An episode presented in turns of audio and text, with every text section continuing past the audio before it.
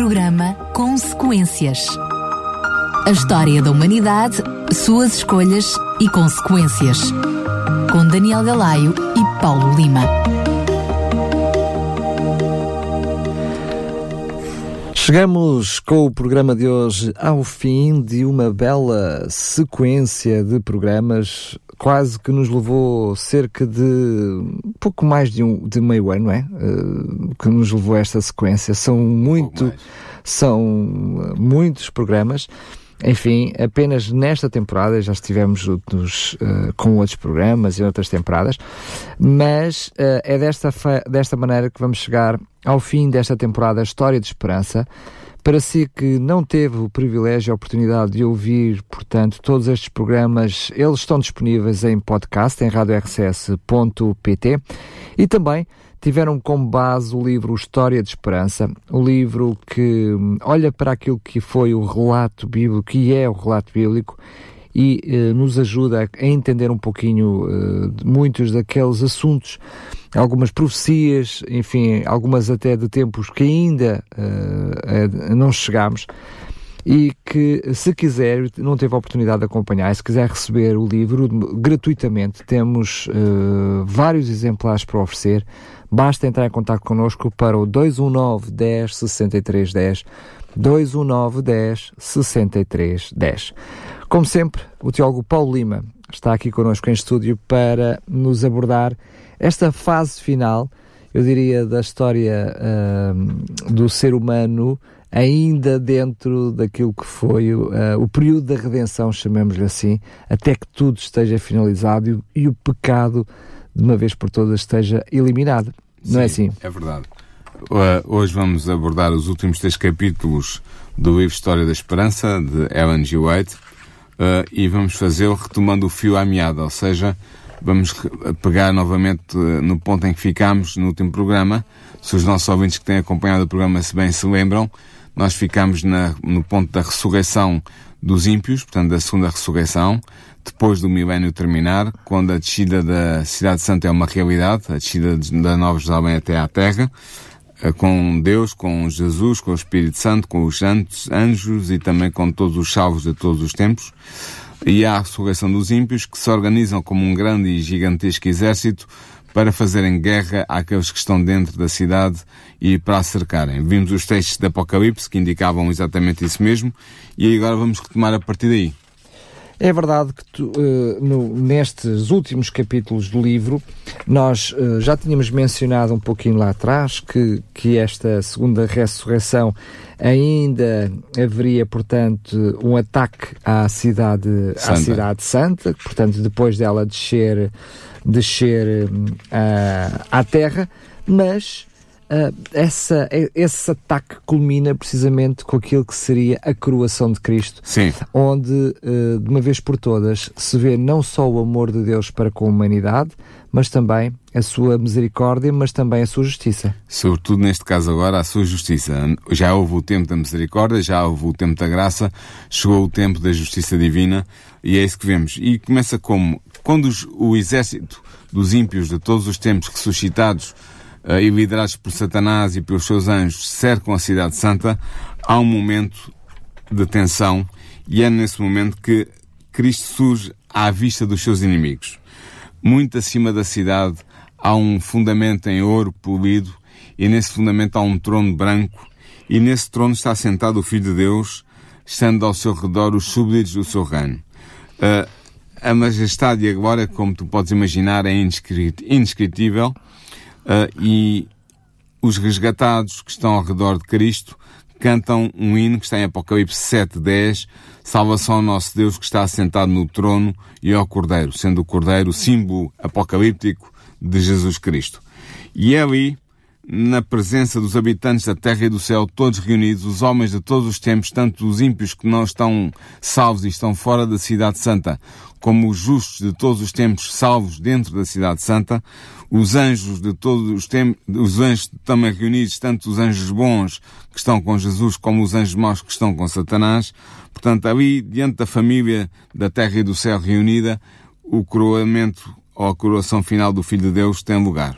Ou seja, é o único momento na história da humanidade em que todos os seres humanos, uh, humanos que alguma vez Sim. existiram estão reunidos numa mesma época, na mesma altura, Exatamente. no mesmo lugar.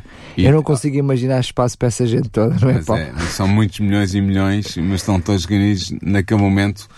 A população inteira da Terra está viva uh, e está pronta para assistir ao julgamento. E Cristo agora, no seu trono, investido de majestade e poder, uh, pronuncia como Rei dos Reis a sentença sobre aqueles que se revoltaram contra o seu governo e prepara-se para executar a justiça que cairá sobre aqueles que transgrediram a lei de Deus e oprimiram o povo de Deus.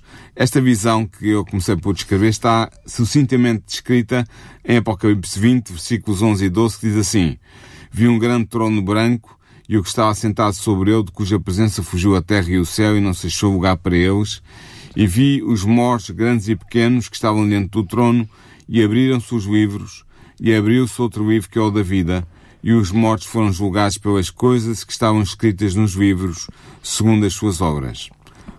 É interessante ver que Ellen White sublinha este facto.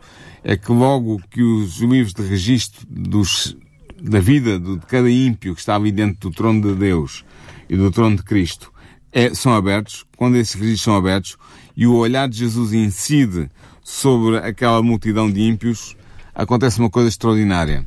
É que cada ímpio que estava aí presente começa a tomar consciência da sua vida pecaminosa e da história da sua vida e de cada pecado que cometeu.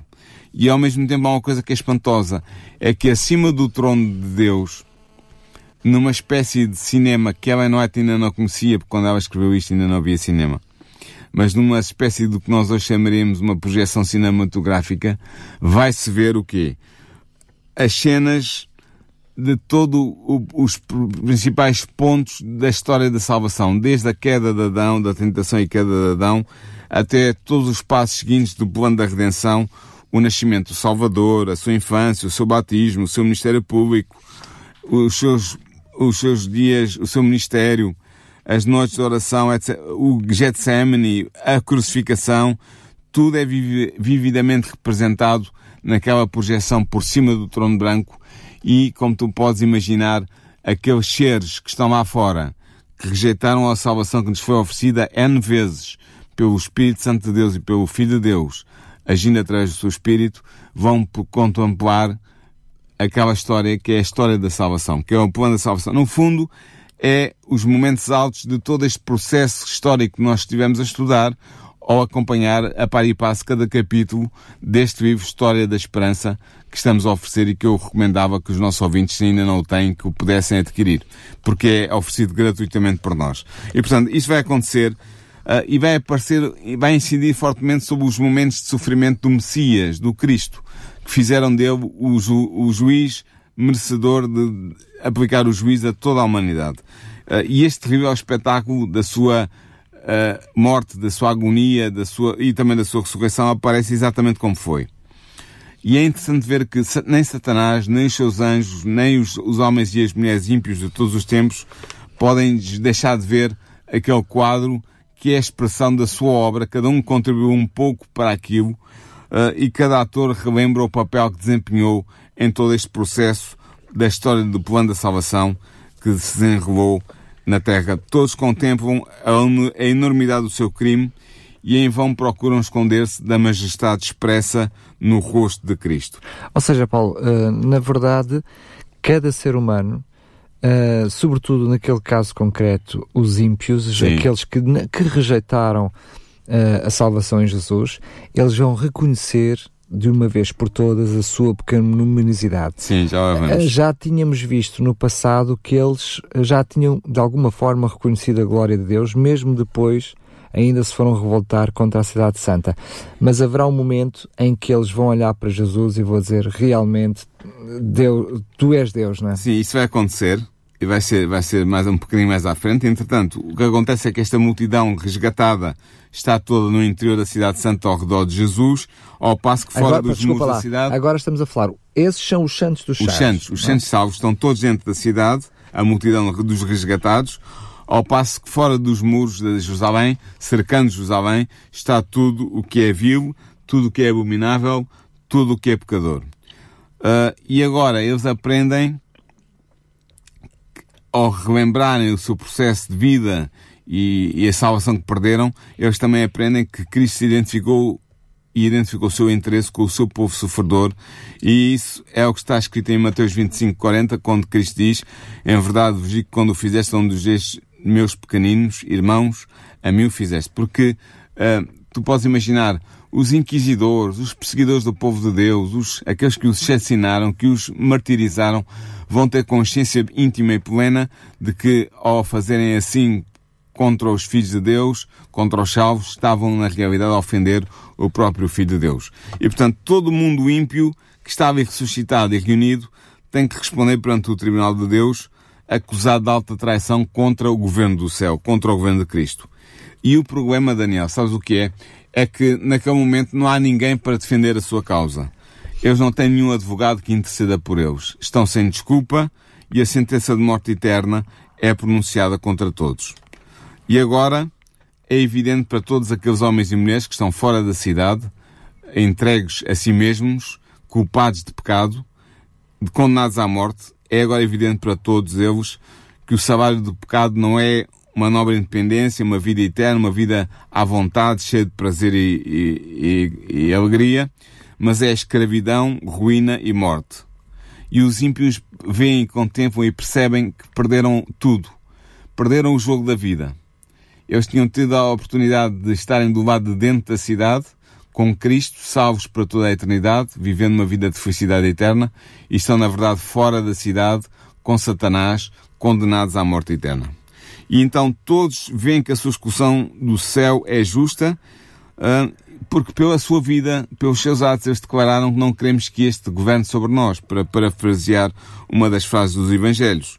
E agora, como que em transe, os ímpios contemplam a coroação do Filho de Deus como Senhor dos Senhores e Rei dos Reis. E é aqui que acontece aquilo que estavas a dizer há bocado. Quando eles veem esse, esse momento da coroação de Cristo, depois de terem passado a, em vista por eles um, todo o plano da salvação, eles clamam, grandes e maravilhosas são as tuas obras, Senhor Deus Todo-Poderoso, justo e verdadeiro são os teus caminhos, ó Rei dos Santos. E prostram-se perante o Príncipe da Vida. E assim é o momento culminante da, da coroação de Cristo. Uh, mas a história continua.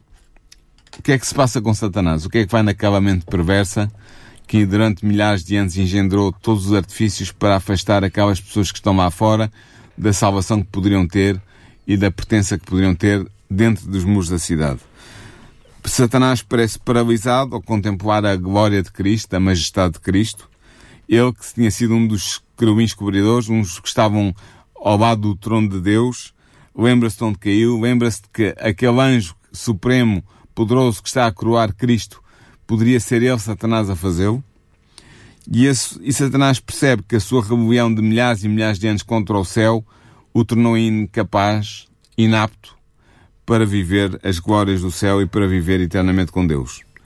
Ele adestrou todos os seus poderes, todas as suas faculdades para fazer guerra contra Deus, perdeu a pureza, a paz e a harmonia que são próprios do céu e que, portanto, se ele fosse obrigado, digamos assim, a viver no céu, essa vida seria uma vida de tortura para ele, porque ele está em completa desintonia com os princípios divinos, com os princípios que se vivem no céu.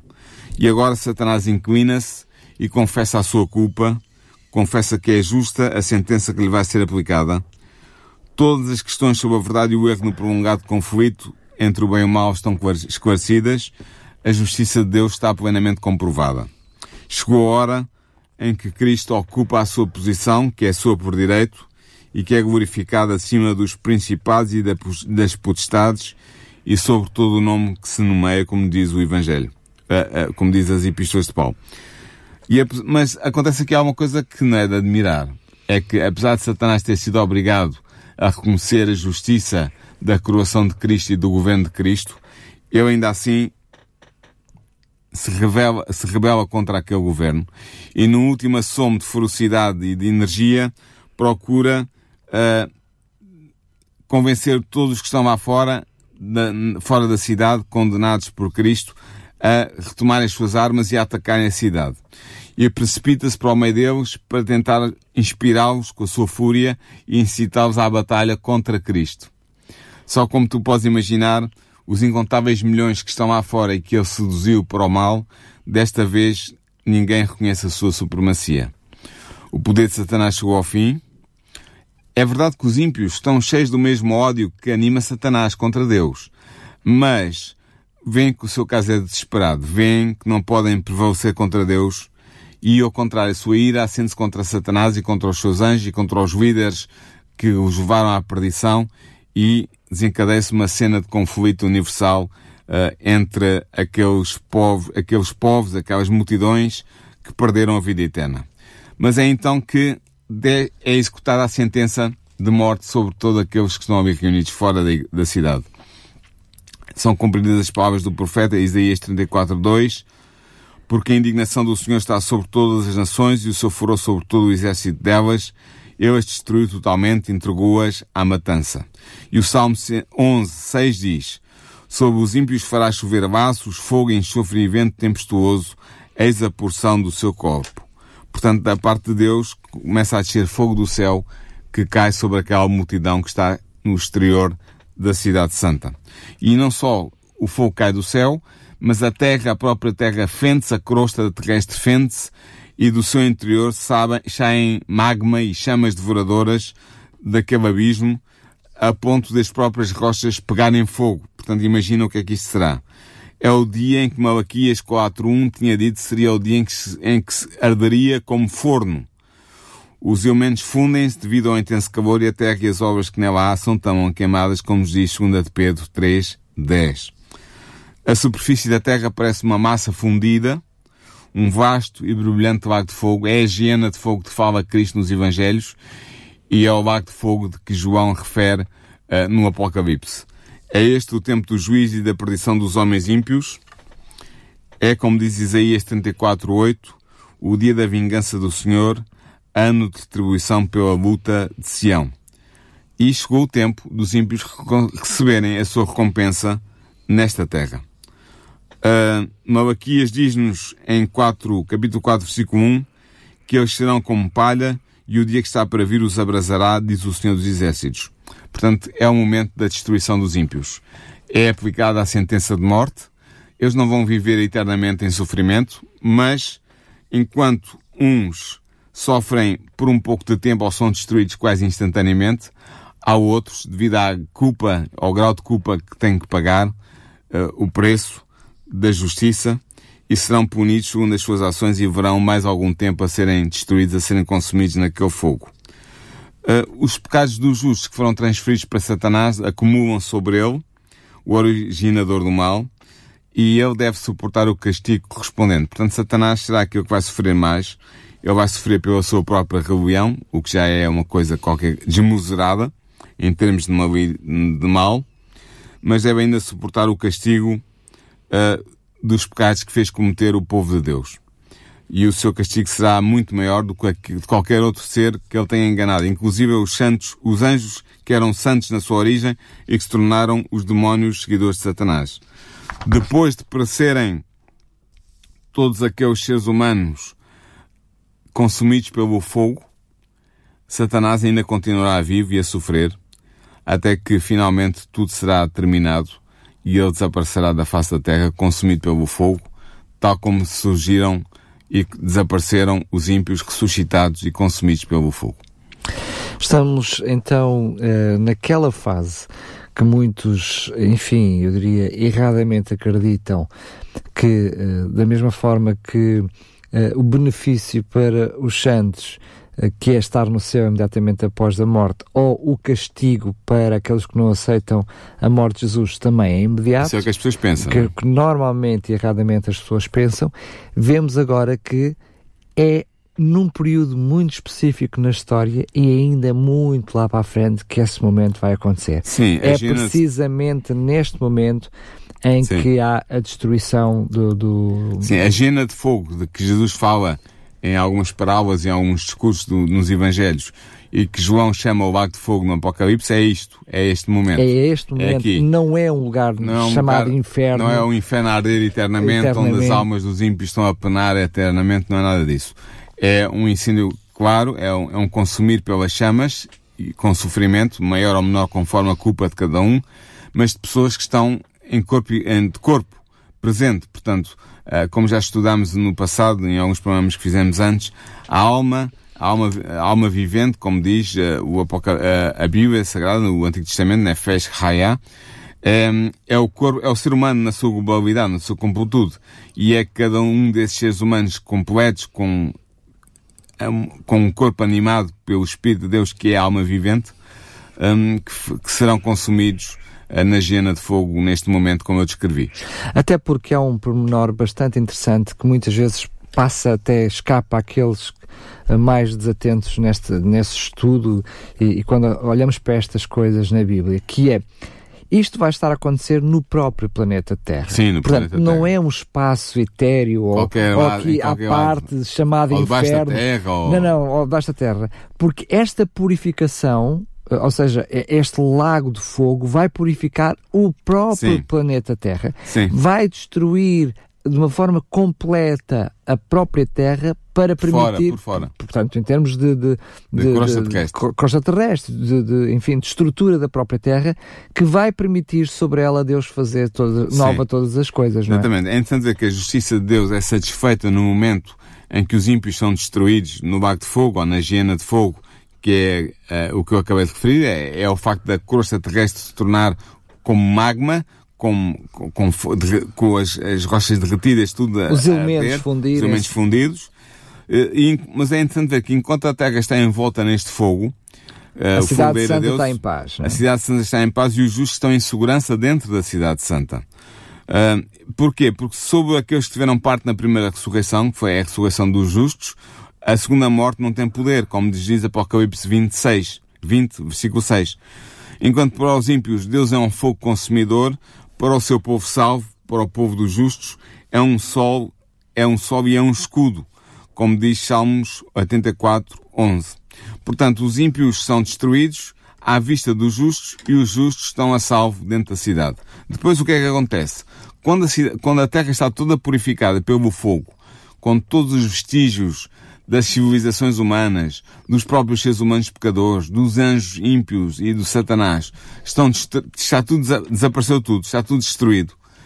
Eh, foi tudo derretido. Tudo se transformou em fumo. Então há lugar para a, para a recriação da terra, ou para a criação de, uma nova, de um novo céu e de uma nova terra. Apocalipse 21, versículo 1 diz, Vi um novo céu e uma nova terra, porque já o primeiro céu e a primeira terra passaram. Ou seja, o fogo consumiu os ímpios, purificou a terra, todos os vestígios da maldição do pecado ao longo das eras que se acumularam sobre a terra são, são destruídos. E o próprio pecado em si já foi destruído. O pecado deixou de existir.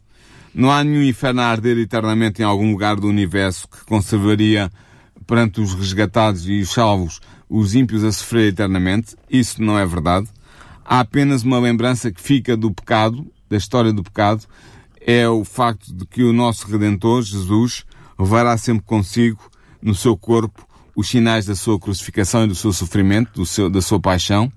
Isso estará sempre com Cristo, a sua fonte ferida, o seu lado ferido, as suas mãos e os seus pés feridos. Serão os únicos vestígios no universo do período do mal, do, da, da, obra cruel, cruel que o pecado efetuou nesta terra. Mas Cristo recuperou o reino perdido por causa do pecado e os redimidos os santos de todos os tempos irão reinar com Cristo por toda a eternidade. Por isso é que Salmos 37, 29 diz que os justos herdarão a terra e habitarão nela para sempre. Uh, e realmente a terra será o nosso lar, será o lar dos salvos de todos os tempos. Por isso é que Cristo garantiu aos seus discípulos que quando subiu, antes de subir aos céus, que iria preparar moradas para eles. Essas moradas estão na cidade santa, uh, mas são nós não podemos imaginar, Daniel, o que é que será as glórias, o que é que serão as glórias da nova terra e da nova Jerusalém. O texto bíblico diz que a nossa mente não tem sequer capacidade para imaginar. Portanto, Sim, 1 tá... Coríntios 2, 9 diz as coisas que o olho não viu e o ouvido não ouviu e não subiram ao coração do homem são as que Deus preparou para, para os que o amam. Portanto, vai ser qualquer coisa deslumbrante. Ellen White diz repetidamente que a linguagem humana é incapaz de descrever a recompensa dos justos. Será conhecida essa recompensa apenas por aqueles que a viverem e que a contemplarem, porque nenhuma mente finita pode compreender no estado em que nos encontramos a glória de Deus, a glória do paraíso de Deus, a glória da salvação que Deus reservou para os seus justos. O relato bíblico, pelo menos até aqui, dá-nos claramente a informação de que, como muitas vezes erradamente também, com anos e anos de tradição, se acredita que nós vamos viver eternamente no céu. Sim, não é isso. isso não. não é verdade. Não. Nós fomos criados à imagem e semelhança de Deus para viver nesta terra Sim. e é assim que vai acontecer para O que, toda a o que acontece é que, eh, em vez de sermos nós a vivermos no céu eternamente junto de Deus, É Deus que é fará Deus o que vai seu, torno, vi- o eternamente seu trono viver junto aqui, de nós é? na Terra. É Exatamente. verdade que nós estaremos durante mil anos no céu. Sim, já vimos isso, isso, já já vimos, isso. já vimos. Mas ah, isso é um período, é um parênteses na história da e salvação. até com uma função muito específica, Sim. até com uma função ah, bastante ah, importante, que é precisamente o juízo e a análise dos registros daqueles que são os pecadores. Exatamente. Mas depois, certamente, teremos mais uma vez um planeta Terra para habitar, Sim, para visitar exatamente. e para, viver. para viver. Sim, a Cidade Santa, a Nova Jerusalém, será a capital simultaneamente deste planeta Terra, deste reino que é o planeta Terra, o reino de Cristo, mas também do, de todo o universo, porque o trono de Deus, de Cristo e do Espírito Santo estarão aqui na, na Nova Jerusalém, eh, na, portanto, no, no planeta Terra. Ali estará também a árvore da vida, que produz o seu fruto todos os meses e onde todos os salvos poderão participar desse fruto. Ahm, Para assim poderem manter a eternidade, que ela Exatamente. não é natural, e não durante, é inata do ser humano. exatamente, é, é comunicada por Deus. E, e, e, entretanto, o povo de Deus, errante e peregrino, sofredor, maltratado, injustiçado, perseguido, morto, durante todas as eras, encontrará na nova terra, na terra renovada, restaurada à sua beleza original edénica, encontrará nessa terra um lar. Esse será o seu lar. Ali estará Nova Jerusalém, tendo a glória de Deus, Apocalipse 21, versículo 11 diz que a sua luz é semelhante a uma pedra preciosíssima, como a pedra de jaspe, como o cristal resplandecente. Ah, e, portanto, como Deus tinha prometido através de Isaías, em Isaías 65, 19, e folgarei em Jerusalém e exultarei no meu povo. E, e depois, Apocalipse 21, 3 e 4, tem a promessa suprema, quando diz, Eis aqui o tabernáculo de Deus com os homens, pois com eles habitará, e eles serão o seu povo, e o mesmo Deus estará com eles, e será o seu Deus, e Deus limpará dos seus olhos toda a lágrima, e não haverá mais morte, nem pranto, nem clamor, nem dor, porque já as primeiras coisas são passadas. Portanto, esta será a cidade de Deus, não haverá noite nela, não porque não haja alternância na- natural do, do período diurno e do período noturno, mas porque eh, não haverá necessidade de repouso, ninguém estará cansado, não haverá necessidade de repousarmos, sentiremos sempre a frescura da manhã, ainda que seja uma manhã eterna, e não necessitaremos da lâmpada também, nem de luz do sol, porque eh, Cristo e, e Deus Pai e Deus Espírito Santo, com a sua glória, iluminam o- toda a, cidade santa e toda a terra. O sol será substituído por um brilho que não é doloroso e ofuscante e, contudo, sobrepuja incomensuravelmente o do nosso sol ao meio-dia. Será a glória de Deus e do Cordeiro que inunda a cidade santa com a sua luz imperecível e os remidos andarão na glória dessa luz de um dia perpétuo sem a, sem a influência do sol, embora o sol esteja lá ainda a marcar o dia e a noite. Portanto, este povo, que tem o privilégio de entreter comunhão direta com o Pai e com o Filho, poderão ver Deus face a face. E para mim isto é o que é mais fascinante em toda a recompensa que os, ímpio, que os, que os ímpios vão perder e que os salvos vão ganhar. É a possibilidade de nós podermos contemplar a, cla- a clara glória de Deus e vermos o seu rosto. Vermos o rosto de Cristo, contemplarmos a glória de Deus Pai e de Deus Espírito Santo, estarmos na sua presença, adorarmos na sua presença, uh, ali será qualquer coisa de extraordinária que é inimaginável. Nós podemos ter esse privilégio que nos é negado hoje, porque hoje não podemos contemplar Deus e viver, porque somos pecadores, mas quando o problema do pecado estiver resolvido, definitivamente, e tudo estiver feito de novo, então nós poderemos contemplar a glória de Deus e contemplar o rosto de Deus face a face. Depois Ellen termina este último capítulo, o capítulo da Nova Terra do livro História da Esperança, dando-nos um- como é que eu ia dizer, dando-nos uma perspectiva sobre a eternidade. E qual é essa perspectiva que ela dá? ela diz que ali as mentes imortais estudarão com deleite infinito as maravilhas do poder criador, os mistérios do amor redentor.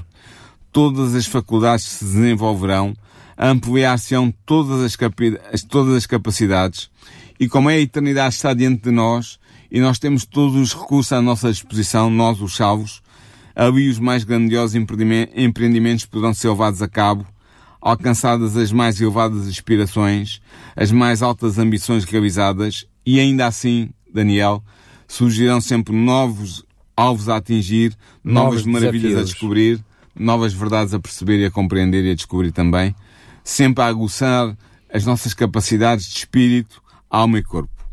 E depois, uma coisa ainda mais interessante, é que ao decorrerem os anos da eternidade, uh, e quanto mais abundante for a revelação sobre Deus, sobre Cristo, sobre o amor de Deus e de Cristo e do Espírito Santo para com a humanidade, uh, da mesma maneira que esse conhecimento irá aumentar gradualmente ao longo da eternidade, também o amor, a reverência e a felicidade irão aumentar. E quanto mais os homens e as mulheres aprenderem sobre o caráter de Deus e terão a eternidade para o fazer, tanto mais o admirarão, admirarão esse caráter perfeito, puro, santo, nobre, bom, justo, que é o caráter de Deus. E, portanto, o amor por Deus aumentará também. E a felicidade que vem desse amor correspondido, porque é um amor correspondido entre um, a humanidade e Deus, também aumentará a felicidade que, que advém desse amor. E por isso ela termina este livro com uma frase que eu vou ler, que vou citar. É uma frase tocante que remata todas estas 335 páginas deste pequeno livro, desta pequena pérola que é a história da esperança de Ellen G. White. Ela diz o seguinte: Pecado e pecadores não mais existem, o universo inteiro está purificado e o grande conflito entre o bem e o mal terminou para sempre. E aqui, Daniel, terminamos também nós o nosso programa de hoje e terminamos esta série de programas que foi o, programa, o programa uh, Consequências, que tivemos o privilégio de partilhar com os nossos ouvintes e que tivemos o privilégio de fazer juntamente com, acredito, com o Espírito Santo de Deus. E o meu apelo que ficava para terminar este programa e esta série de programas é que os nossos ouvintes que acompanharam uh, que possam pedir o livro se ainda não o receberam na sua casa, porque valerá a pena poder desfolhá-lo, poder lê-lo na tranquilidade do seu bar. Se não acompanharam os programas todos que estão para trás, podem ir ao podcast e solicitar, uh, ter acesso a estes programas com os vários temas que foram abordados. E, sobretudo, se ainda não são ouvintes assíduos desta rádio, o meu apelo é que se tornem ouvintes, ouvintes assíduos da rádio RCS, porque é uma rádio que traz esperança, que anuncia a boa nova de Jesus Cristo e que é uma ponte para a eternidade. E assim termina este programa e termina a minha participação nele, Daniel. Muito bem, Paulo, quero mais uma vez agradecer eh, a forma uh, como uh, foste trazendo todos estes assuntos ao longo de, de, todo este tempo. Certamente no futuro teremos a oportunidade para estar juntos em outros projetos, em outros programas. Sim. Portanto, não é um adeus, mas é certamente um até já. Um até breve. Um até breve. Mais uma vez, muito obrigado e até uma próxima oportunidade. Até a próxima. Programa Consequências. A história da humanidade, suas escolhas e consequências. Com Daniel Galaio e Paulo Lima.